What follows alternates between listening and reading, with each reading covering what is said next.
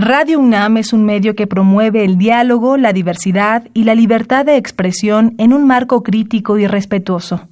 Los comentarios expresados a lo largo de su programación reflejan la opinión de quien los emite, mas no de la radiodifusora.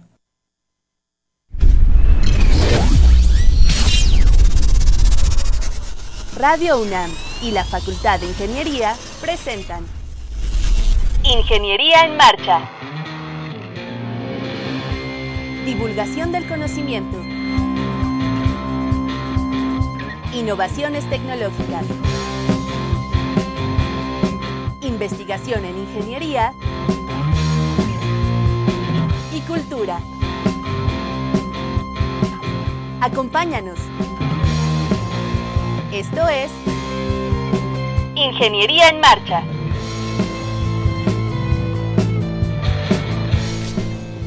Amigos, muy buenas tardes. Con el gusto de siempre les saludamos en este martes 9 de octubre de 2018. Es el programa número 41. Gracias por sintonizarnos. Yo soy Ernesto Mendoza y con el gusto de siempre saludo a Rodrigo Sepúlveda. Rodrigo, ¿cómo estás? Buenas tardes. Muy contento, maestro, de que nos acompañen eh, nuestros amigos, nuestros escuchas de siempre y los nuevos. Bienvenidos al programa. Eh, les invito a que establezcan comunicación con nosotros. Una manera es vía telefónica al 55 36 89 89. Ahí nos apoyan del Departamento de Hidráulica. O también lo pueden hacer vía Facebook. Sandra Corona está aquí a nuestro lado con los pulgares listos para atender todas sus preguntas. Eh, también pueden descargar el, el, programa en formato podcast en la página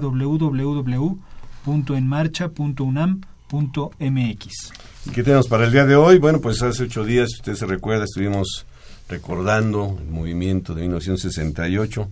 Pues ahí vamos a darle un poco de continuidad, pero en el aspecto de la infraestructura que se construyó para albergar las Olimpiadas de 1968 en México. Los ingenieros de nuestro país, por supuesto, tuvieron un rol muy importante en la construcción, en el diseño, en todas las etapas de los recintos deportivos, en las vías de comunicación y demás. Están con nosotros dos distinguidos ingenieros del área de estructuras que nos van a platicar de aquellos aspectos. Tal vez usted los vivió, y si no los vivió, bueno, pues es importante saberlos para conocer parte de nuestra historia, en este caso eh, deportiva y estructural. No se vaya, acompáñenos. Estás en Ingeniería en Marcha.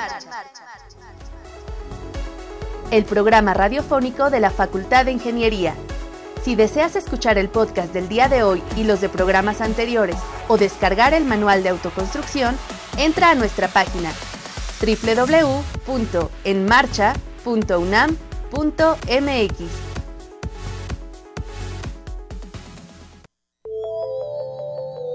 El Palacio de los Deportes, con una capacidad para 23.000 espectadores y destinado a las competencias de básquetbol, fue considerado el edificio representativo de las Olimpiadas. En el conjunto arquitectónico que comprende la alberca y gimnasio olímpico sur, se implementaron novedosas techumbres colgantes que evitaban la existencia de apoyos que quitaran visibilidad a los visitantes. Para alojar a los atletas, se construyó la Villa Olímpica, bautizada con el nombre de Libertador Miguel Hidalgo, formada por 904 apartamentos con capacidad aproximada para 9.000 personas. También se construyó el canal para remo y canotaje, el Gimnasio Olímpico Oriente, el Velódromo Olímpico, el Polígono de Tiro y caballerizas de gran capacidad para las pruebas ecuestres de pentatlón moderno. Estamos de regreso a nuestro teléfono 55 36 89 89. Este es Ingeniería en Marcha. Ya escuchó usted parte de la infraestructura que se construyó en 1968, Rodrigo. Tú todavía no nacías, ¿verdad? No, no. bueno, yo ya andaba por ahí en la Facultad de Ingeniería en el segundo año de la carrera de Ingeniería Civil. Bien, les quiero presentarles, muy grato presentar a ustedes al ingeniero José Luis Esquivel Águila. José Luis, buenas tardes, bienvenido. Muy buenas tardes. Con nosotros. Él es profesor de la Facultad de Ingeniería en el área de estructuras y nos va a platicar eh, de una obra específica, que en este caso es el Palacio de los Deportes, que usted seguramente que nos está sintonizando ubica, allá por el rumbo de la ciudad deportiva, creo Churubusco, y que será este viaducto, aprox, digamos, por ese rumbo está, ¿no? Eh, pero este edificio, como ya escuchamos, formó parte de una serie de edificios, José Luis. ¿Tú sí ya habías nacido? Ya, yo tenía en ese entonces 11 años. 11 años. Pero bueno, te metiste a investigar bastante sobre este tipo de... sobre este edificio en particular, esta edificación. Eh, sí, este edificio es un edificio, vamos a decir, que marca una cierta eh, cambio de paradigma de las estructuras de grandes claros. En el, está inspirado, esto, esta es obra del arquitecto Félix Candela, eh, bueno, y otros colaboradores. Está inspirado de, en las bóvedas, en las bóvedas antiguas. Estamos hablando, por ejemplo, del Panteón, Arequipa, Santa Sofía o San Pedro. Las bóvedas originales tienen una zona un poquito débil, un poquito mm, eh, frágil, que sería eh, eh, la parte que a él no le gustaba en las, en las bóvedas y entonces cortó ese, esa semiesfera a 45 grados 28 minutos. Eso es lo que está exactamente el Exactamente, 45 grados 28 minutos. Pero para decir algo, está entre... Porque que los ingenieros somos como muy exactos, muy Los arquitectos le llamaban los riñones de las bóvedas, que es algo como... Tenían problemas con eso. Y está entre los 45 y los 56 grados. Entonces, para estar del lado de la seguridad, Candela lo cortó a 45 grados. Y es así como se forma un casquete, el que está en esa forma para darle mayor estabilidad. Aún así había renuencia por parte de los ingenieros, ¿verdad? Aquí vamos a hacer una estructura tan grande, porque tiene 102 metros de claro, más grande que de, de, todas las que existían. Eh, y Candela se inspiró en el trabajo de Pier Luigi Nervi, un arquitecto e ingeniero italiano, el cual proyectó el palacete de los deportes, pero en Italia, para las Olimpiadas de Roma, 1960, y eh, esa cubierta sí es de concreto. Entonces, este, Félix Candela le da, el cambio y entonces utiliza estructura metálica. Estructura metálica que se apoya sobre unas que le llaman pastillas y estas a su vez sobre unos contrafuertes de concreto. Eh, eh, la forma del, de, la cubierta, como decíamos, estaban un poquito renuentes aquí nos, todos nuestros nuestros este, grandes ingenieros, porque pensaban que iba a poner, tener problemas. Entonces, para esto, en, en ese momento, pues estaba en el jurado el maestro Daniel Ruiz Fernández y el doctor Emilio Rosenbluth. ¿Te refieres al jurado para decidir si se hacía o no se hacía? Exactamente, para decidir si se hacía o no se hacía la, la obra y le dieron la anuencia. Y estuvo, bueno, vamos a hablar un poquito más, más tarde después sobre los cálculos, pero entonces la parte arquitectónica eh, se basa en eso, ¿no? En las, es un casquete de forma circular y, para darle estabilidad. Eh, para, eh, para tener una idea más o menos de, qué tamaño es esto, el palacete, el palachete de, de Nervi tiene 70 metros de diámetro, bueno, de claro, y el Palacio de Deportes 101, 101, 102 metros de claro, o sea, es más grande. Y, y ya hablando de las partes técnicas, la cubierta del Palacio de los Deportes pesa 30 kilos por metro cuadrado. Realmente es poco. Es una cubierta ligera. Es una ¿Por, qué de cobre? ¿Por qué se decidió por este? Ah, bueno, este, la estructura del soporte es en acero.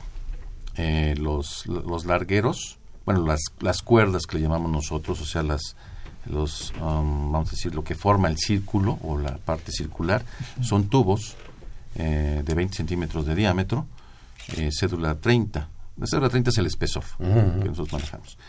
Y los montantes y las diagonales son perfiles en, en H o en I. Hay unos en I que son los montantes y en H los que son los, este, las diagonales. Y están a compresión, las otras cuerdas están a tensión. Entonces se, eh, funcionaba muy bien, funcionaba bien la estructura. Es decir, eh, en una ponencia que tiene el arquitecto José Ávila, dice que hasta se le pudo cortar, en un modelo, claro, eh, los, los tensores y no, no, no pasaba, no pasaba nada. Claro, estamos hablando de que no hay cargas de, ahorita de viento. Obviamente después vienen todas las cargas accidentales que es viento y sismo. ¿Cuál era la tecnología de aquella época en la parte del diseño estructural, el cálculo estructural? Eh, bueno, en cuanto a lo que es el análisis estructural, eh, que conocemos hoy en, día, que está muy de boga las, las computadoras, pues sí estábamos todavía en en, principios de las, del uso de las computadoras. Eh, el cálculo estructural lo realizó el ingeniero Julio Dami, Julio Dami, en paz descanse, Julio Dami Ríos, eh, que por cierto fue mi maestro también.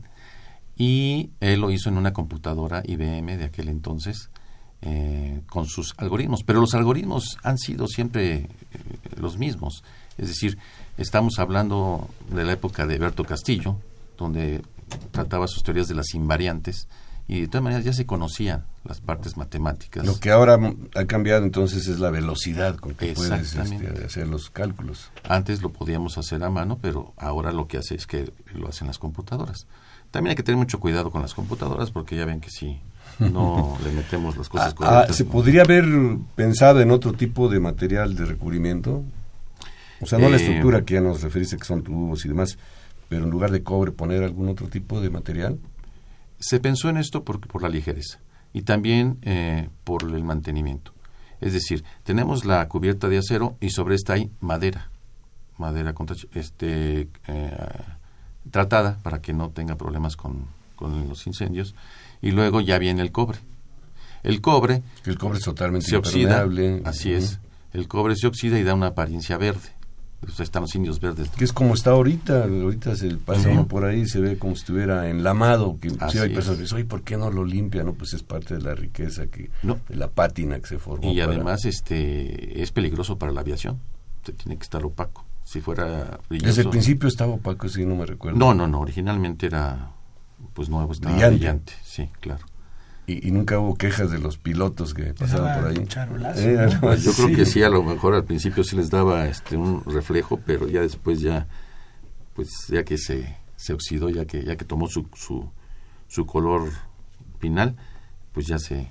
Eh, al día de hoy se hacen modelos este, digitales y todo ya de las estructuras. En aquel tiempo no existía esa herramienta. que ¿Se hizo algo al respecto? Sí, claro que sí. Eh, eh, precisamente por todas las eh, innovaciones que, consistía este este proyecto, se hizo un modelo en esta ingeniería en este de 7 metros por 7 metros. Y ahí se le probó pues las cargas accidentales, ¿verdad? Aquí tenemos vientos y tenemos sismos. hay artículos completos en donde nos muestran todas las cargas que se que se le pusieron y entonces el análisis corrió por parte del ingeniero Dami y la parte metálica de la estructura por el ingeniero Oscar de Buen y López de Ría, también ya fallecido, que fue un icono de la parte... De Estás hablando de los gurús de la, de la sí, estructuras. Época, ¿no? claro. Puro sensei decían, ¿verdad? Y eh, pues eh, las cargas, traigo aquí unos datos técnicos, pero no sé si sea... ¿Cómo está cimentado el, palacio? Ah, eso es algo muy interesante. Eh, el suelo es muy malo ahí. Entonces, eh, pues, ¿cómo podían resolver ese problema para que no tuviera hundimientos diferenciales o hundimientos muy, muy grandes? Se hizo una cimentación compensada. Ahorita que dijiste el suelo está muy, malo, pues está, ¿qué será? Escasos un par de kilómetros quizá del aeropuerto, no del nuevo, sino del actual aeropuerto. Sí, sí, Dos, tres kilómetros, ¿no? Y entonces tiene una cimentación semicompensada, un cajón que libera dos a 2.5, eso sí habría que checarlo porque José Ávila dice 2.5, la literatura dice 2 eh, toneladas por metro cuadrado. El, el, palacio descargaba 3.5 o descarga 3.5 toneladas por metro cuadrado. Entonces con, la, con el cajón se liberan 2 toneladas y quedaría una y media. ¿Cómo se toma esta carga? Tiene pilotes. Tiene pilotes de concreto eh, eh, y, y tiene pilotes también de concreto penetrantes es decir, tiene una punta en el extremo de acero, 4 pulgadas, para irse introduciendo en el suelo sin que se deforme la estructura. Es muy interesante la cimentación. Hay noticias, perdón, Rodrigo. está bien. Adelante, adelante. Gracias. ¿Ha sufrido algún tipo de modificación desde que se inauguró al día de hoy? ¿Alguna reestructuración, algún tipo de obra? Bueno, en cuanto a la estructura, no, pero sí a la forma interior. Sí, ha cambiado porque su, su acústica no era muy buena. Entonces le llamaron por ahí el Palacio de los Rebotes. era así como famoso. Sin embargo, se siguen ofreciendo conciertos ahí de música. Se reacondicionó, ¿no? Se reacondicionó para... Ahora ya se dan conciertos, pero originalmente allí se, se, se gestaron, bueno, se, se hicieron las, las justas de básquetbol. Era el, uso, el, original. Exactamente. Con toda la zona, ¿no? Que es la Magdalena Michuca. Sí. El estadio, el, el, este, el velódromo y la, el Palacio de los Deportes y bueno, ese tipo de estructuras que ya conocemos. ¿Qué tipo de mantenimiento requiere el, el, palacio? Bueno, eh, obviamente las estructuras metálicas tienen que ir siempre estar este, protegidas contra, por ejemplo, incendios, ¿verdad? corrosión. Entonces hay que darle ese tipo de mantenimiento. En cuanto al cobre, pues ahí no, no como les decíamos, no, no lo limpian porque precisamente daría ese reflejo. Y además es la, la, la, imagen que nosotros tenemos del, del Yo cuando, cuando vi por primera vez esta estructura, se me imaginó así como una cactácea, pensé que ah, allí el asunto. Ah, bueno, ya no terminé de hablar de la parte arquitectónica, entonces Candela eh, fue su última obra en México, de Félix Candela. Después de aquí ya se, esa obra se fue a Estados Unidos a radicar. De hecho, Candela, no sé quieren que hable un poquito de él. Él nace en 1910 en, este, en Madrid, llega, mm, se licencia, o sea, se recibe de, de arquitecto en, en 1935 y aquí llega en 1939 con, por lo de la guerra de Franco. Él se enlista en las, en las, este, en las fuerzas contra Franco pero debido a, las, a los fracasos, pues ya se regresa aquí, se exilia aquí en México. En 1939 y en 1941 se, le, se nacionaliza mexicano. En 1997 fallece en Estados Unidos y bueno, él, eh, toda su obra está, vamos a decir, eh, apoyada sobre algo que se llama el paraboloide hiperbólico. Es una superficie reglada que la usó mucho en muchas estructuras eh, tenemos la medalla milagrosa, tenemos los manantiales. Bueno, la medalla milagrosa es una iglesia que está ahí en Escatiopan. Eh, Matías Romero, este, eh, los manantiales es un restaurante que está ahí en Xochimilco todavía. Ahora es usos múltiples, ya no es restaurante. Y bueno, tiene muchas obras de este tipo, pero su última obra importante fue esta del El Palacio, de los Deportes, que forman, son cuatro paraboloides. Cada cuadrito que vemos, no sé si ustedes se han fijado que hay unas como retícula, hay una retícula. Cada cuadrito son cuatro paraboloides formando una membrana. Y entonces una estructura de tipo membrana. Muy interesante, muy interesante. estructural, arquitectónico. Eh, decía, ah, no, mucho, eh, decían los, uh, el mismo arquitecto, por ejemplo, José Ávila y otros arquitectos, que él era, él no era arquitecto ni era ingeniero, él era constructor. ¿Y esto por qué lo decía? Bueno, porque no es lo mismo un estructurista que un calculista un estructurista es el que sabe cómo va a funcionar la, estructura. ¿sí? Pues sí, y el calculista es el que ya le da las dimensiones. Entonces nosotros los ingenieros muchas veces nos, vamos a decir la palabra así coloquial, nos clavamos mucho en los números, pero no vemos todo el entorno, no vemos todo cómo se forma la estructura. Y luego eso es lo que nos falla y a raíz de los sismos que hemos tenido, pues hay muchas fallas de que falta la estructuración. Bueno, eh, mm, quiero invitar al público a que nos llame 55 36 89 89. Omitimos dar el nombre de la persona que está ahí, que es Luis Kevin Avendaño Quiroz. Él es estudiante de la Facultad de Ingeniería y nos apoya por parte del Departamento de Hidráulica. Sí. Eh, José Luis. Sí. ¿qué, eh, ¿Qué retos, además de que no había pues eh, software así o una computadora muy poderosa como ahora representó eh, hacer esta obra con un claro tan grande? ¿Qué, qué, eh, qué dificultades tuvieron, ¿no? tanto en el cálculo como en la ejecución de la obra? Bueno, claro, lo, ya lo mencionamos, son dos partes fundamentales. Una es el suelo, que es un suelo muy fangoso, de muy poca capacidad, ¿verdad? Y otro es la, la geometría que estaba renuentes a que se hiciera ese claro tan grande. No se había hecho ninguno, ese fue pionero, ese claro. Y entonces, ¿cómo resolverlo? No? De hecho, pensaban que no iba a poderse hacer, pero ya con todas las ideas que, que, se comentaron y, obviamente juntando tanto a los arquitectos como a los ingenieros, que eso es un proyecto multidisciplinario, llegaron a un buen comportamiento y estamos estamos viéndolo hasta la ¿Está instrumentado el palacio? lo desconozco, perdón, ahí sí no sé. Me imagino que sí, desde 1968 yo lo veo que no ha pasado nada, ¿no? Yo creo que el CIRES debe tener algunas eh, algunas medidas. Yo también lo desconozco. Las gradas. Ah, bueno, qué bueno que hablas de eso. Eh, eh, Candela se, se, dedicó más a la cubierta y las gradas fueron de sus colaboradores. Okay. Sí, las gradas. bueno, no, no, hemos hablado de la altura, tiene 45 metros de altura. ¿verdad? Y 101 metros de claro. Y 101 metros de claro y dentro te cabe una cancha perfectamente de 80 metros. Entonces, este, dependiendo del espectáculo, ¿no? Porque luego se hicieron corridas de toros ahí también y bueno, cambian las dimensiones.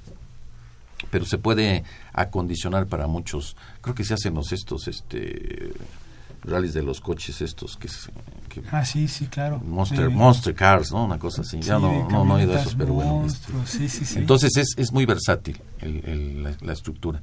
Y sí es este mm, muy interesante. Tiene una capacidad de 22 mil eh, espectadores. Y tiene un área construido como de 27 mil eh, metros cuadrados muy bien pues vamos a regresar después sobre estos temas este, vamos a escuchar eh, una entrevista que hicimos al ingeniero Gonzalo López de Aro, allá en la Facultad de Ingeniería. Él era estudiante en ese tiempo, al igual que un servidor, y nos narraba algunas anécdotas que tuvo en tal calidad de estudiante. Vamos a escucharlo y luego regresamos, presentamos a nuestro distinguido eh, invitado y establecemos la mesa para que sigamos hablando de estas obras del 68. Adelante con la... Hola, buenas tardes. Soy Gonzalo López de Aro, eh, secretario general de la Facultad de Ingeniería. ingresé a la universidad y a la facultad en 1965. En el año 1967, a fines del 67 y principios del 68, tuve la fortuna de tomar varias clases del área de estructuras, soy ingeniero civil, con el ingeniero Francisco de Pablo Galán. La primera que tomé, que me impactó muchísimo, se llamaba estabilidad de las construcciones. Había un dicho en esa época, eh, muy popular en la facultad, que decía, el que pasa primero, primero era un año muy duro, llega a tercero, y el que aprueba estabilidad ya es ingeniero. Segundo año era más facilito y la asignatura estabilidad era el, coco de los ingenieros civiles. Eh, la pude cursar con el ingeniero de Pablo y en ese entonces todavía eran cursos anuales y hacia el final del semestre el ingeniero que era muy cumplido mm, empezó a tener algunos problemas de asistencia porque era de los máximos directivos eh, Mm, de los máximos técnicos por parte del gobierno mexicano en lo que ahora es la Secretaría de Comunicaciones y Transportes. En aquel entonces no me acuerdo si era SOP o SAOP, porque ha cambiado de nombre. Eh, era responsable de las obras eh, olímpicas. Eh, mm, responsabilidad que encabezaba otro profesor de la facultad, que también daba la clase de estabilidad el ingeniero Daniel Ruiz. El maestro de Pablo era su brazo derecho y eh, empezaban a tener eh, pues muchas prisas, muchas urgencias por terminar las obras a tiempo. Eh, mm, pudo terminar el curso y antes de los exámenes el maestro se ofreció que si teníamos dudas lo visitáramos en sus oficinas para eh, aclararlas y que pudiéramos aprobar los exámenes eh, como debía ser. Eh, era para nosotros un orgullo asistir a una dependencia de gobierno encargada de tales responsabilidades y poder platicar con el ingeniero de Pablo, que muy pacientemente nos resolvía nuestras dudas, nos dejaba tareas, nos dejaba ejercicios. no puedo describir el orgullo que constituía para un estudiante de esos años el que sus profesores, eh, que estaban en temas muy teóricos y muy abstractos, las ecuaciones de San Benant y el comportamiento de el, aislamiento de la molécula y el estado de esfuerzos, eh, mm, tuvieran a su cargo obras tan importantes, obras que salieron en tiempo y forma y yo recuerdo eso con mucho orgullo, con mucho cariño. El ingeniero de Pablo participó en la alberca olímpica, en el Palacio de los Deportes, en la Ciudad Deportiva de la Magdalena Michuca, en el velódromo, en la mayor parte de las obras. Y las obras estuvieron a tiempo y México pudo cumplir con tener una infraestructura adecuada para los Juegos Olímpicos. Bien, estamos de regreso. Le recuerdo nuestro número telefónico 55 36 89 89 o por vía de Facebook, Rodrigo. Sí, también se pueden comunicar en nuestra página de Facebook. Sandra Corona está para atender sus comentarios. Muy bien, pues está con nosotros el ingeniero José Manuel Covarrubias Solís. Ingeniero, un placer tenerlo aquí en el estudio. Muchas gracias. Un privilegio, realmente. Eh, para mí es el. Soy el agradecido, la distinción. Y, Muchas y gracias. queremos presentarlo a nuestro auditorio a través de esta brevísima cápsula para que usted conozca a nuestro invitado.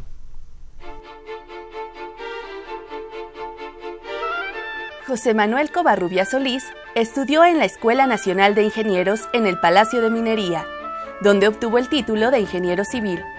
Hizo la maestría en el área de estructuras en la División de Estudios Superiores de la Facultad de Ingeniería de la UNAM y realizó una estancia profesional en Grenoble, Francia. Ha desempeñado importantes cargos en la UNAM, secretario general administrativo, director de la Facultad de Ingeniería y tesorero. Es miembro de la Sociedad Mexicana de Ingeniería Estructural, de la Sociedad Mexicana de Ingeniería Sísmica y del Colegio de Ingenieros Civiles de México. En el ámbito internacional, forma parte del Consejo Nacional de Ingenieros Científicos de Francia y de la Asociación Mexicano-Francesa de Ingenieros Civiles.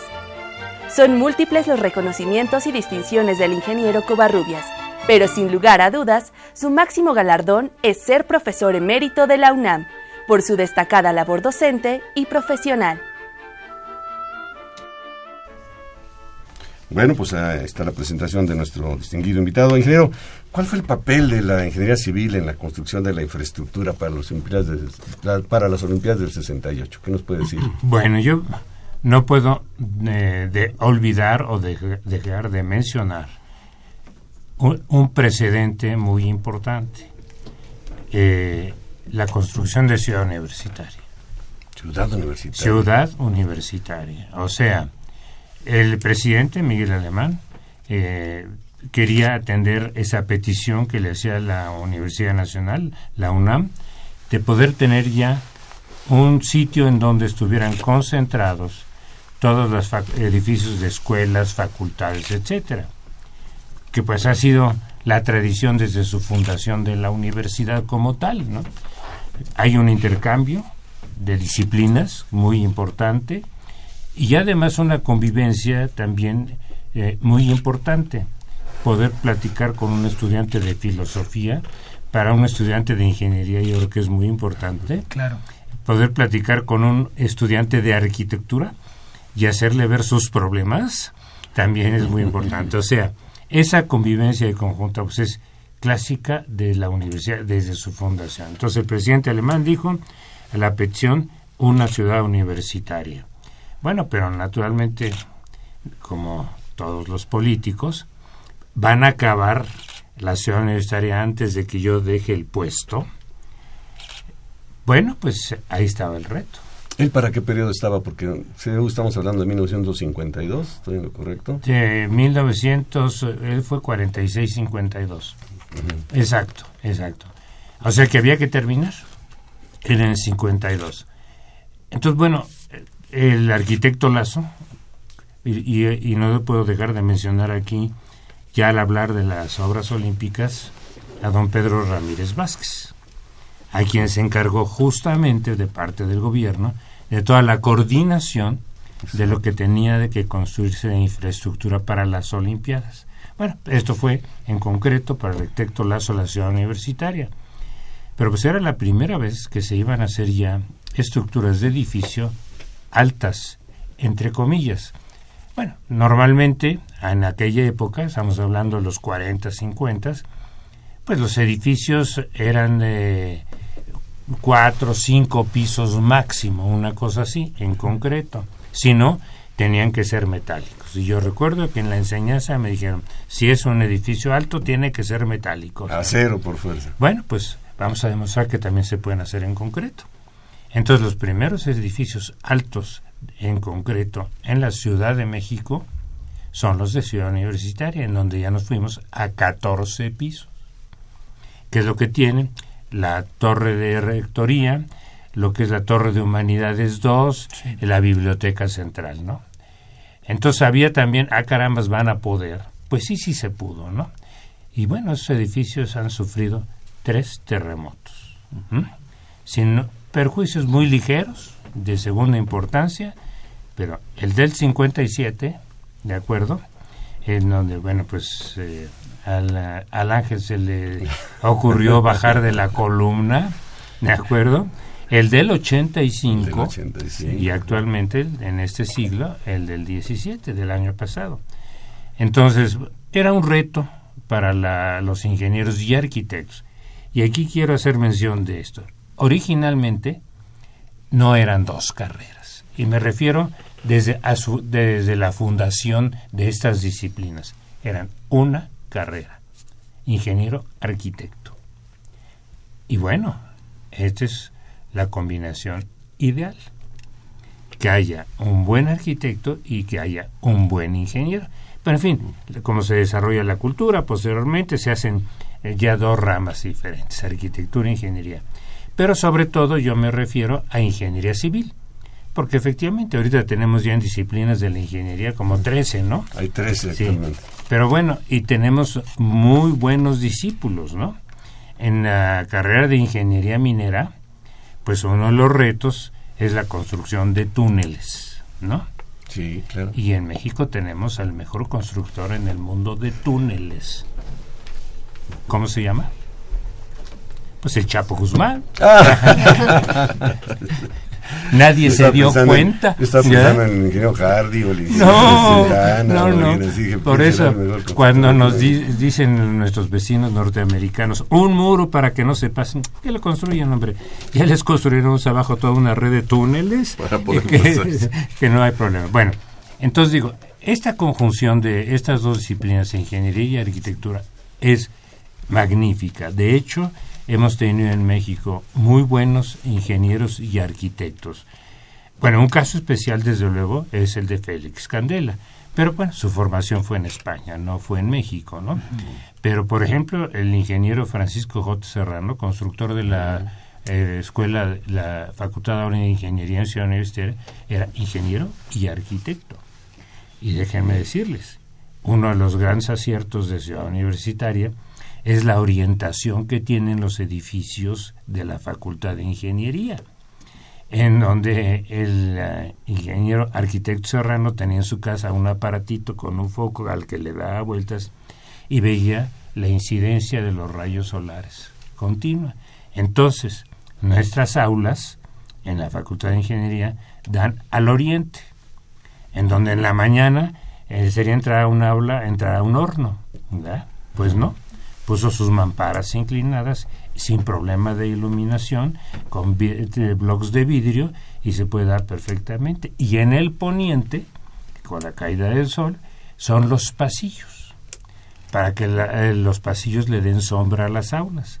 Bueno, esto, por ejemplo, me parece que son de esos ejemplos tan claros de lo que es una buena conjunción de arquitectura e ingeniería. Y que ahora ingeniero no se toma mucho en cuenta y entonces recurre al aire acondicionado y todo ese tipo de cosas que consumen mucha energía. Por y sobre todo, desde el punto de vista salud, la sanidad, las gentes que están en estos edificios están respirando aire artificial todo el día. ¿Mm? Ahí está la famosa enfermedad de los legionarios en Estados Unidos si no hay la debida limpieza de los aparatos, del, aire, etcétera, pues son unos focos de contaminación en donde todos, como les digo. Pues está la enfermedad de los legionarios en Estados Unidos como ejemplo clásico, sí. A mí por eso no me gusta, porque me parece que es una vida totalmente artificial, la que está Bonita desde el punto de vista, sí, de la transparencia del cristal y todo, pero le digo, es una vida artificial la que hay ahí, ¿no? Pero en fin, es una opinión personal. la Facultad de Ingeniería particularmente tiene ese acierto de la orientación, se resuelve con la orientación de los edificios. Así es. Bueno, y también ya que cito Ciudad Universitaria y, y, que se ha citado aquí al arquitecto ingeniero Félix Candela, también tenemos nuestra obra de Candela en la Ciudad Universitaria, que era el pabellón de rasgos cósmicos originalmente, que ahora le llaman la carreta del oeste porque tiene justamente la doble curvatura, es de concreto, y yo estuve en la construcción de ciudad universitaria, y la parte central de esta techumbre tiene dos centímetros ¿eh? de concreto. ¿Mm? Es un cascarón. Es un cascarón. Por eso les llamamos cascarones, como los de la medalla milagrosa. Todos son de, curvatura doble, que bueno, requerían de unos métodos aproximados para su cálculo terribles. Ahora, gracias a la computadora y a usar bien la computadora, se pueden lograr grandes cosas. Porque como decían mis profesores que mencionaba del Silicon Valley, si a la computadora se le mete basura, sale basura. Entonces, no suplen totalmente la parte fundamental que es el juicio humano de quien está operando esta computadora desde el punto de vista cálculo y sobre todo la experiencia, ¿no? Entonces, son una herramienta fundamental, totalmente de acuerdo. Pero cuidado, hay que saber usarla, ¿no? Y saber sobre todo tener una actitud crítica con los resultados que se obtengan de esa computadora. Bueno, pero vuelvo al tema. Regresamos a las Olimpiadas. Entonces se trataba de un proyecto con los mismos retos, o mayores desde luego, por la época, etcétera, a los que tuvimos para la construcción de Ciudad Universitaria una gran cantidad de edificios e instalaciones y con un tiempo finito, determinado para que pudieran utilizarse. Y se logró. Y se logró muy bien, les digo, gracias a esa buena coordinación que tiene que haber en, la construcción de estos conjuntos. Carlos Lazo en Ciudad Universitaria, Pedro Ramírez Vázquez durante la Olimpiada. Y bueno, edificios. Aquí no se ha mencionado también notable el de la alberca olímpica, que es como si fuera un pañuelo, todo el techo, en donde tiene sus tensores que van exteriormente y ahí está, perfectamente en condiciones. Y bueno, no sé cuánto tendrá el espesor, pero el espesor será del orden de 10 centímetros, una cosa de ese tipo máximo, ¿no? Entonces, sí hubo gran... Desde luego los conjuntos habitacionales, la Villa Olímpica. Digo, fue un récord hacer la cantidad de, edificios que se hicieron, unidades para la habitación pues de los de invitados deportistas que venían, etcétera. Su famoso centro de prensa, ahora sede del Colegio de Ingenieros Civiles, que allí nos lo donaron, etcétera. Bueno, y la prolongación del periférico hasta el hasta Cuemanco, justamente para poder acceder a las competencias de remo y de todo y esto, ¿no? y que aprovechó muy atinadamente el arquitecto Ramírez Vázquez para hacer la ruta con todas de, la, ruta de la amistad, de la amistad en, el periférico que tenía que prolongarse hasta Xochimilco para el Cuemanco. Con todas estas obras de arte nos invitó a los a, ciertos países, pero no todos los participantes, a que designaran un artista y ahí la tenemos, la ruta de la amistad que se conoce. Entonces, creo que el esfuerzo hecho por los ingenieros y arquitectos mexicanos para las construcciones de infraestructura de los Juegos Olímpicos fue sensacional. Se cumplió y se cumplió bien. Ahora, tenemos ya la herencia de todos estos edificios para la práctica de los deportes y tal vez algunos otros usos en la actualidad, pero fue notable, definitivamente. Entonces yo creo que vale la pena en ese sentido, pues dar un, homenaje a todas aquellas gentes que obtuvieron este logro tan importante, ¿no? ingenieros y arquitectos. Y con los elementos que ya mencionamos, que se tenían regla de cálculo fundamentalmente, computadoras de manera incipiente. Bueno, pero bueno, tenemos toda la historia, ¿no? Desde las calculadoras que de darle vuelta al cilindro, ¿no? Luego ya llegaron las eléctricas, qué maravilla, ya entonces empieza uno con... Y bueno, y después finalmente pues ya las computadoras que tenemos en la actualidad, ¿no? Sí. hay una evolución también en eso. Vamos a escuchar una cápsula y tenemos algunas llamadas que ahorita vamos a comentar enseguida. México se preparó para recibir los Juegos Olímpicos de 1968 con infraestructura de primer nivel arquitectos e ingenieros mexicanos realizaron la planeación y construcción de las instalaciones necesarias para los 18 deportes olímpicos, así como la adaptación de algunos recintos.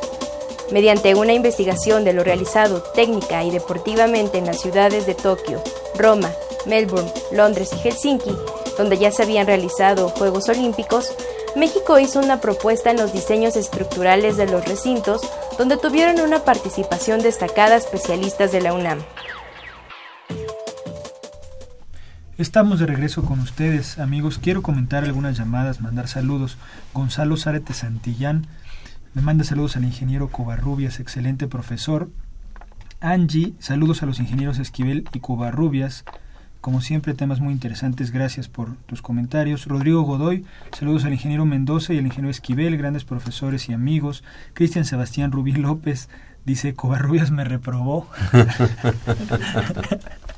Luis Eliel. Para que vean que pasamos todo lo que nos llega. ¿eh? Bueno, pero no soy misógino. ¿eh? Luis Eliel, de los mejores profesores de la Facultad de Ingeniería, el ingeniero Covarrubias.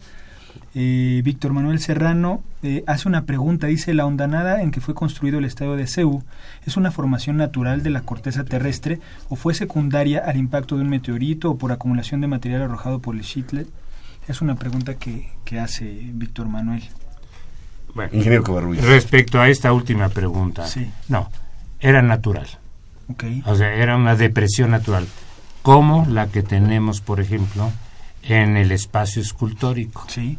Es lo mismo. o sea, había depresiones del pedregal, ¿no? Del derrame de la lava, ¿no? Sí. Y se aprovechó muy bien. Eh, eh, porque se dijo, bueno, pues esto está perfecto, ¿para qué? Para hacer un estadio. Claro. Y por eso tiene esa configuración y nos quitamos el problema de cimentaciones complicadas y todo. Entonces era un ejército que había de equipo para el acarreo de tierras para lograr ya la configuración final del terreno.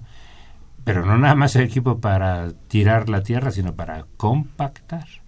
El caso es que no, no tenemos en el estadio olímpico una sola grieta por hundimientos diferenciales ni por nada, está tal cual.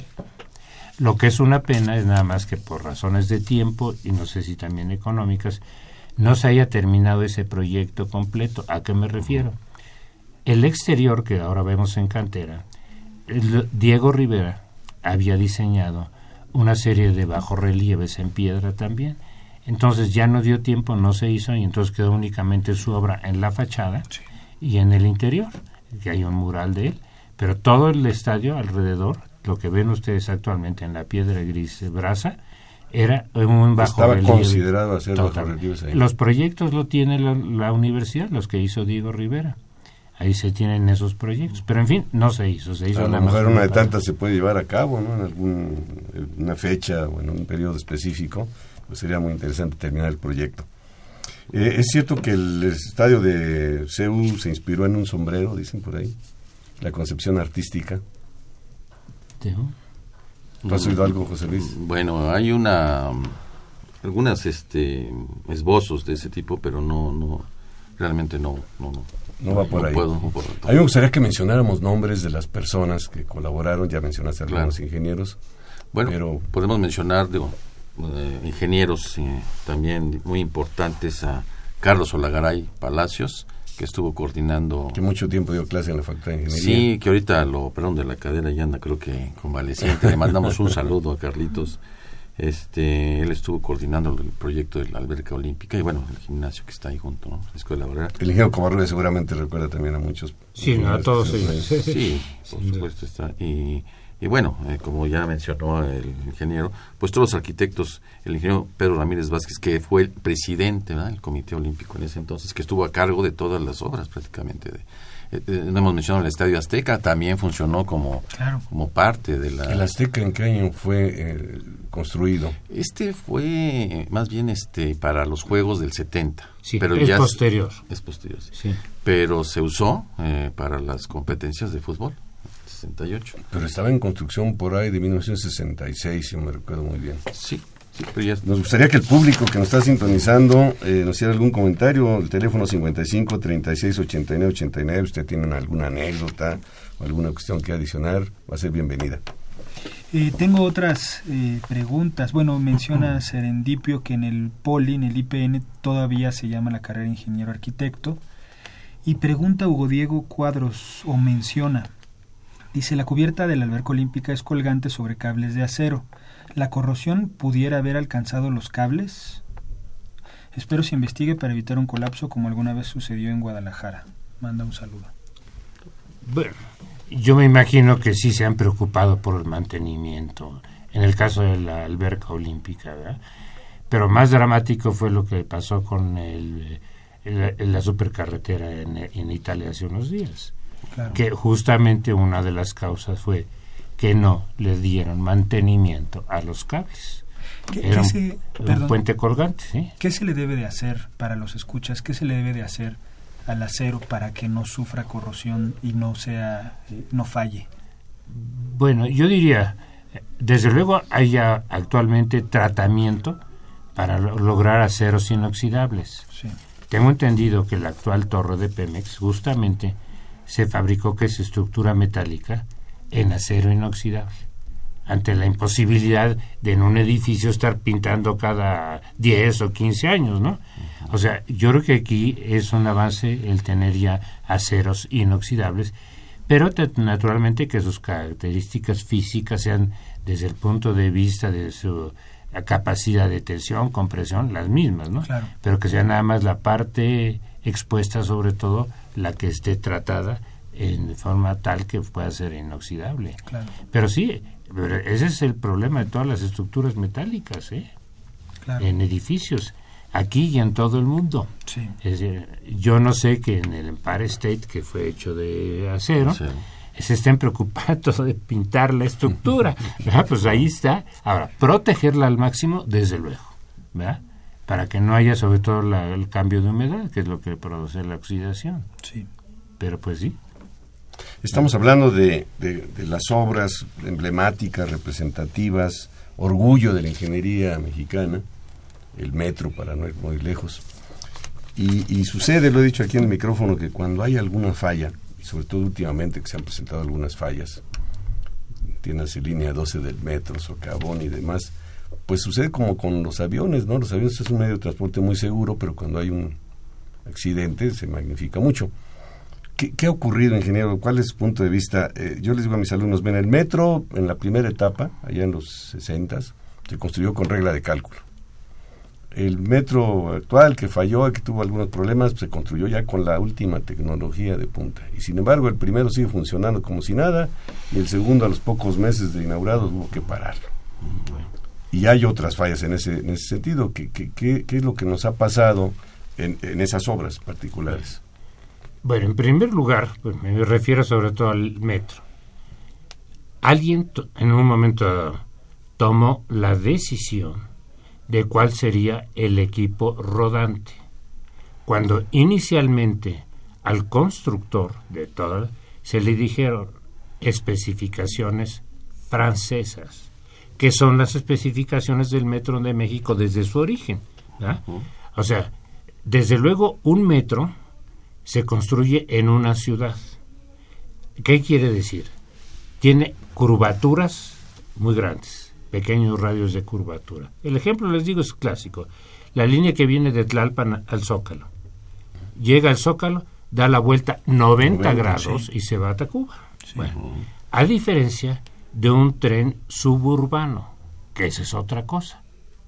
Un tren suburbano es como un tren de que, comunica, que comunica dos urbes y desde que en la escuela llevamos la clase de vías terrestres, nos dijeron, eh, para estos trenes se requiere un gran radio de curvatura y tiene una limitación en su pendiente, porque son eh, eh, equipos para transportar carga, etcétera. Entonces, resulta que el equipo rodante de la línea del metro, de esta línea 12, no cumple esas especificaciones y se le advirtió a quien tomó la decisión en su momento que no cumplía con esas especificaciones. Lo demás, pues es cosa de investigación e imaginación. El caso es que ahí está. Obviamente, las, eh, las ruedas de los carros no tienen la distancia que deben tener para absorber pequeñas curvaturas, sino grandes curvaturas. Pero ese es el traca-traca contra el riel y contra el riel y el desgaste. Y mientras no cambie eso, vamos a tener que seguir manteniendo ese metro. Así. O sea, eso es objeto de una investigación de otro tipo. porque alguien tomó una mala decisión. Y están claros los hechos. Yo, quería que usted comentara esto, ingeniero, porque precisamente decía hace un momento el ingeniero José Luis Esquivel, hay principios, principios estructurales de conocimiento de la física, de la mecánica, que no han cambiado, son invariables con el tiempo. La ingeniería ha avanzado en las herramientas que tiene, por ejemplo, la computadora, unas velocidades que ahora nos parecen hasta lentas algunas, ¿no? Y este, queremos que sean cada vez más rápido. Entonces la ingeniería no es la que ha fallado en muchas veces, sino que ha fallado otros tipos de aspectos, decisiones, vamos a llamarle político, administrativas, pero la ingeniería mexicana es una ingeniería reconocida a nivel internacional, sobre todo en los campos de mecánica de suelos y en las estructuras. Entonces, este, yo sí quería comentarlo y lo he comentado al aire porque, pues de repente en el periódico como que nos eh, tiran a los ingenieros civiles, ¿no? Vamos cerrando, nos dice producción que estamos acercándonos al final del programa. No, no sé si tengas algún comentario, Rodrigo, de llamadas telefónicas. Este, hay una llamada más y después escucharemos una tercera cápsula. Eh, Daniel García Sarabia dice, el ingeniero Esquivel me dio diseño estructural y el ingeniero Covarrubias me dio materiales 2. Un honor que hayan sido mis profesores. Pues muchas gracias. Muchas gracias. Vamos a escuchar esta cápsula.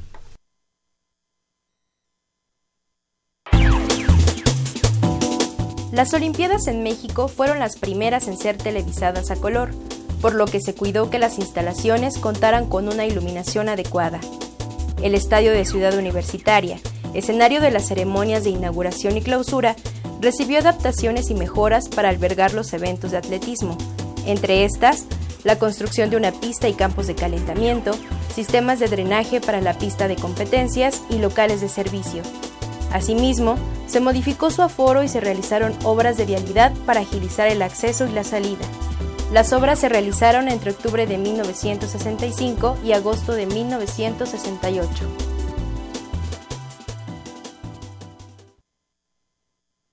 ¿Quieres saber cómo se avanza en la solución de problemas nacionales desde la academia?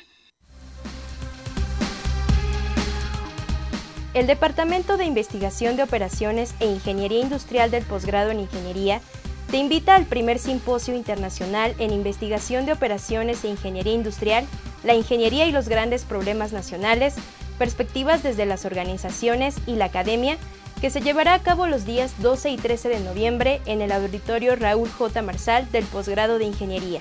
Mayores informes en el 56 22 32 81, extensión 137. Bien, estamos de regreso. Eh, gracias por seguir con nosotros. Nuestro teléfono 55 36 89 89. Esto es Ingeniería en Marcha. Y nos gustaría mucho que participara en esta última etapa del programa. Estamos hablando sobre las obras que se hicieron para las Olimpiadas de 68. Y surgió por ahí un comentario del público acerca de la simbiosis eh, ingeniería-arquitectura. Sí, así es. ¿Qué, ha pasado o qué sucede cuando hay una eh, separación entre estas dos disciplinas, ingeniero Covarrubias? Bueno, pues miren, lo que en mis primeros años de la carrera nos platicaba un maestro, decía, si una casa la diseña un ingeniero, es horrorosa y hay que tumbarla.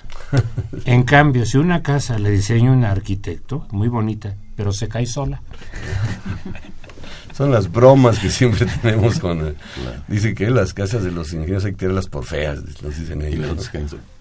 Pero hablabas tú también, este José Luis, antes de entrar al aire, sobre una tendencia que hay en el ámbito europeo. Sí, en ese sentido. Este, bueno, en la Facultad de Arquitectura eh, todavía tienen los paradigmas de los de la, de la arquitectura europea. Entonces, pues allá son otras condiciones. Allá no tenemos los sismos no tienen los sismos que tenemos aquí en México. Entonces, no se puede extrapolar a veces la arquitectura de un lado a otro. Es decir, necesitamos eh, hacer estructuras robustas en México, estructuras funcionales. Bueno, son los tres principios vitruvianos, ¿no? Firmitas, utilitas y venustas. O sea, que sirva, ¿verdad? Que, esté funcional, como decía el arquitecto, perdón, el ingeniero Cubarrubias. bueno, eh, que, hablaba de la Facultad de Ingeniería, que, era, que es un esa arquitectura bioclimática, ese aparatito que hablaba él es el heliodón, es el heliodón, que es un aparato precisamente que la Facultad de Arquitectura tiene uno muy pequeñito, pero que tiene uno completo es la UAM Capuzalco. Pero eh, con base en esto, eh, eh, la arquitectura que se está enseñando, bueno, que, que, debe, de, debe de enfocarse más a las condiciones locales en que estamos, porque decía muy acertadamente, ¿verdad? Los ingenieros las hacemos feas y hablando de los principios vitorianos debe ser útil, o sea, debe de ser funcional, debe ser resistente, pero además debe ser estética, porque no podemos hacer un y por ahí hay, hay, muchos muchos edificios icónicos, por ejemplo el de Calatrava. Por cierto, Calatrava siguió algo de lo del Palacio de los Deportes, que ya no hablamos mucho de él. Calatrava sigue usando las columnas árbol, que son esas columnas que sostienen al, al palacete de Nervi y al, y al Palacio de los Deportes de Candela. Pero eh, eh, a, lo que, voy es de que eh, la arquitectura debe de, debe de la, la, estructura debe nacer junto con la arquitectura, debe ir de la mano, o sea, no pueden ir separadas. Y, y eso es local. Eh, tenemos que ver dónde estamos parados y es nuestra arquitectura y la, y la estructura la que debe de, de funcionar correctamente. Y para eso debemos de preparar tanto ingenieros como arquitectos para que funcionen las cosas. Que así ha funcionado bueno, ha funcionado al contrario últimamente, ¿no? Se hace el proyecto arquitectónico y se le pasa a un despacho estructural y le dicen, pues resuélvelo, ¿no? Entonces están haciendo completamente separadas, no hay integración y nada más es como una especie de parche para que se sostengan. Ese es precisamente el problema, ese es el problema. Debe de, debe de estar en forma multidisciplinaria el nacimiento de un esbozo arquitectónico. Tengo una última duda. ¿Tuvieron oportunidad de presenciar alguna competencia, alguna justa olímpica cuando se llevaron a cabo las, las, Olimpiadas. Bueno, yo evidentemente, desde la inauguración y la clausura, eran dos acontecimientos que no podía uno este prescindir, ¿no? En el Estadio Olímpico. No, sí, desde luego, sí. Ingeniero, ¿considera usted que, que, hubo ahí un, fue un parteaguas el hecho de enfrentarse a esos proyectos como el Palacio de los Deportes y la Alberca Olímpica en el diseño ya de estructuras más, más este, audaces?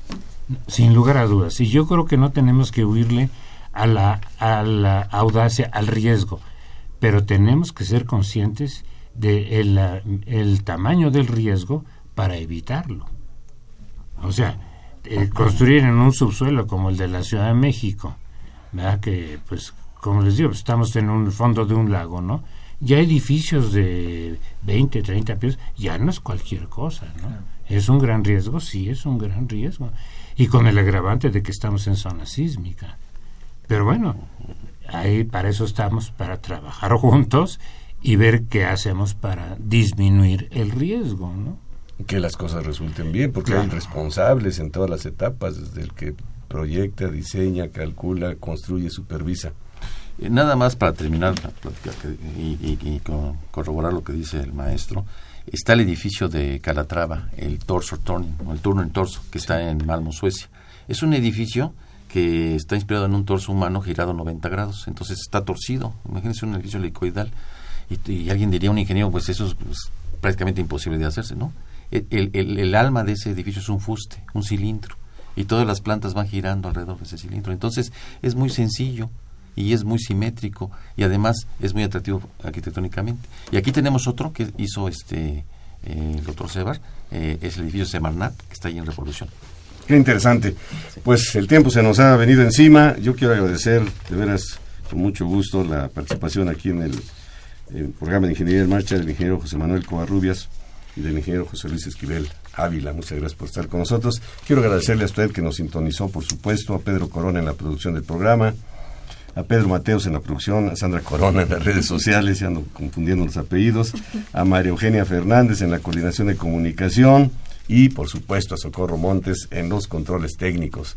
Le esperamos el próximo martes y le invitamos a que continúen disfrutando de la programación musical que Radio UNAM tiene para ustedes. Hasta pronto. Radio UNAM y la Facultad de Ingeniería presentaron Ingeniería en Marcha. Divulgación del conocimiento. Innovaciones tecnológicas. Investigación en ingeniería. Y cultura. Ingeniería en Marcha.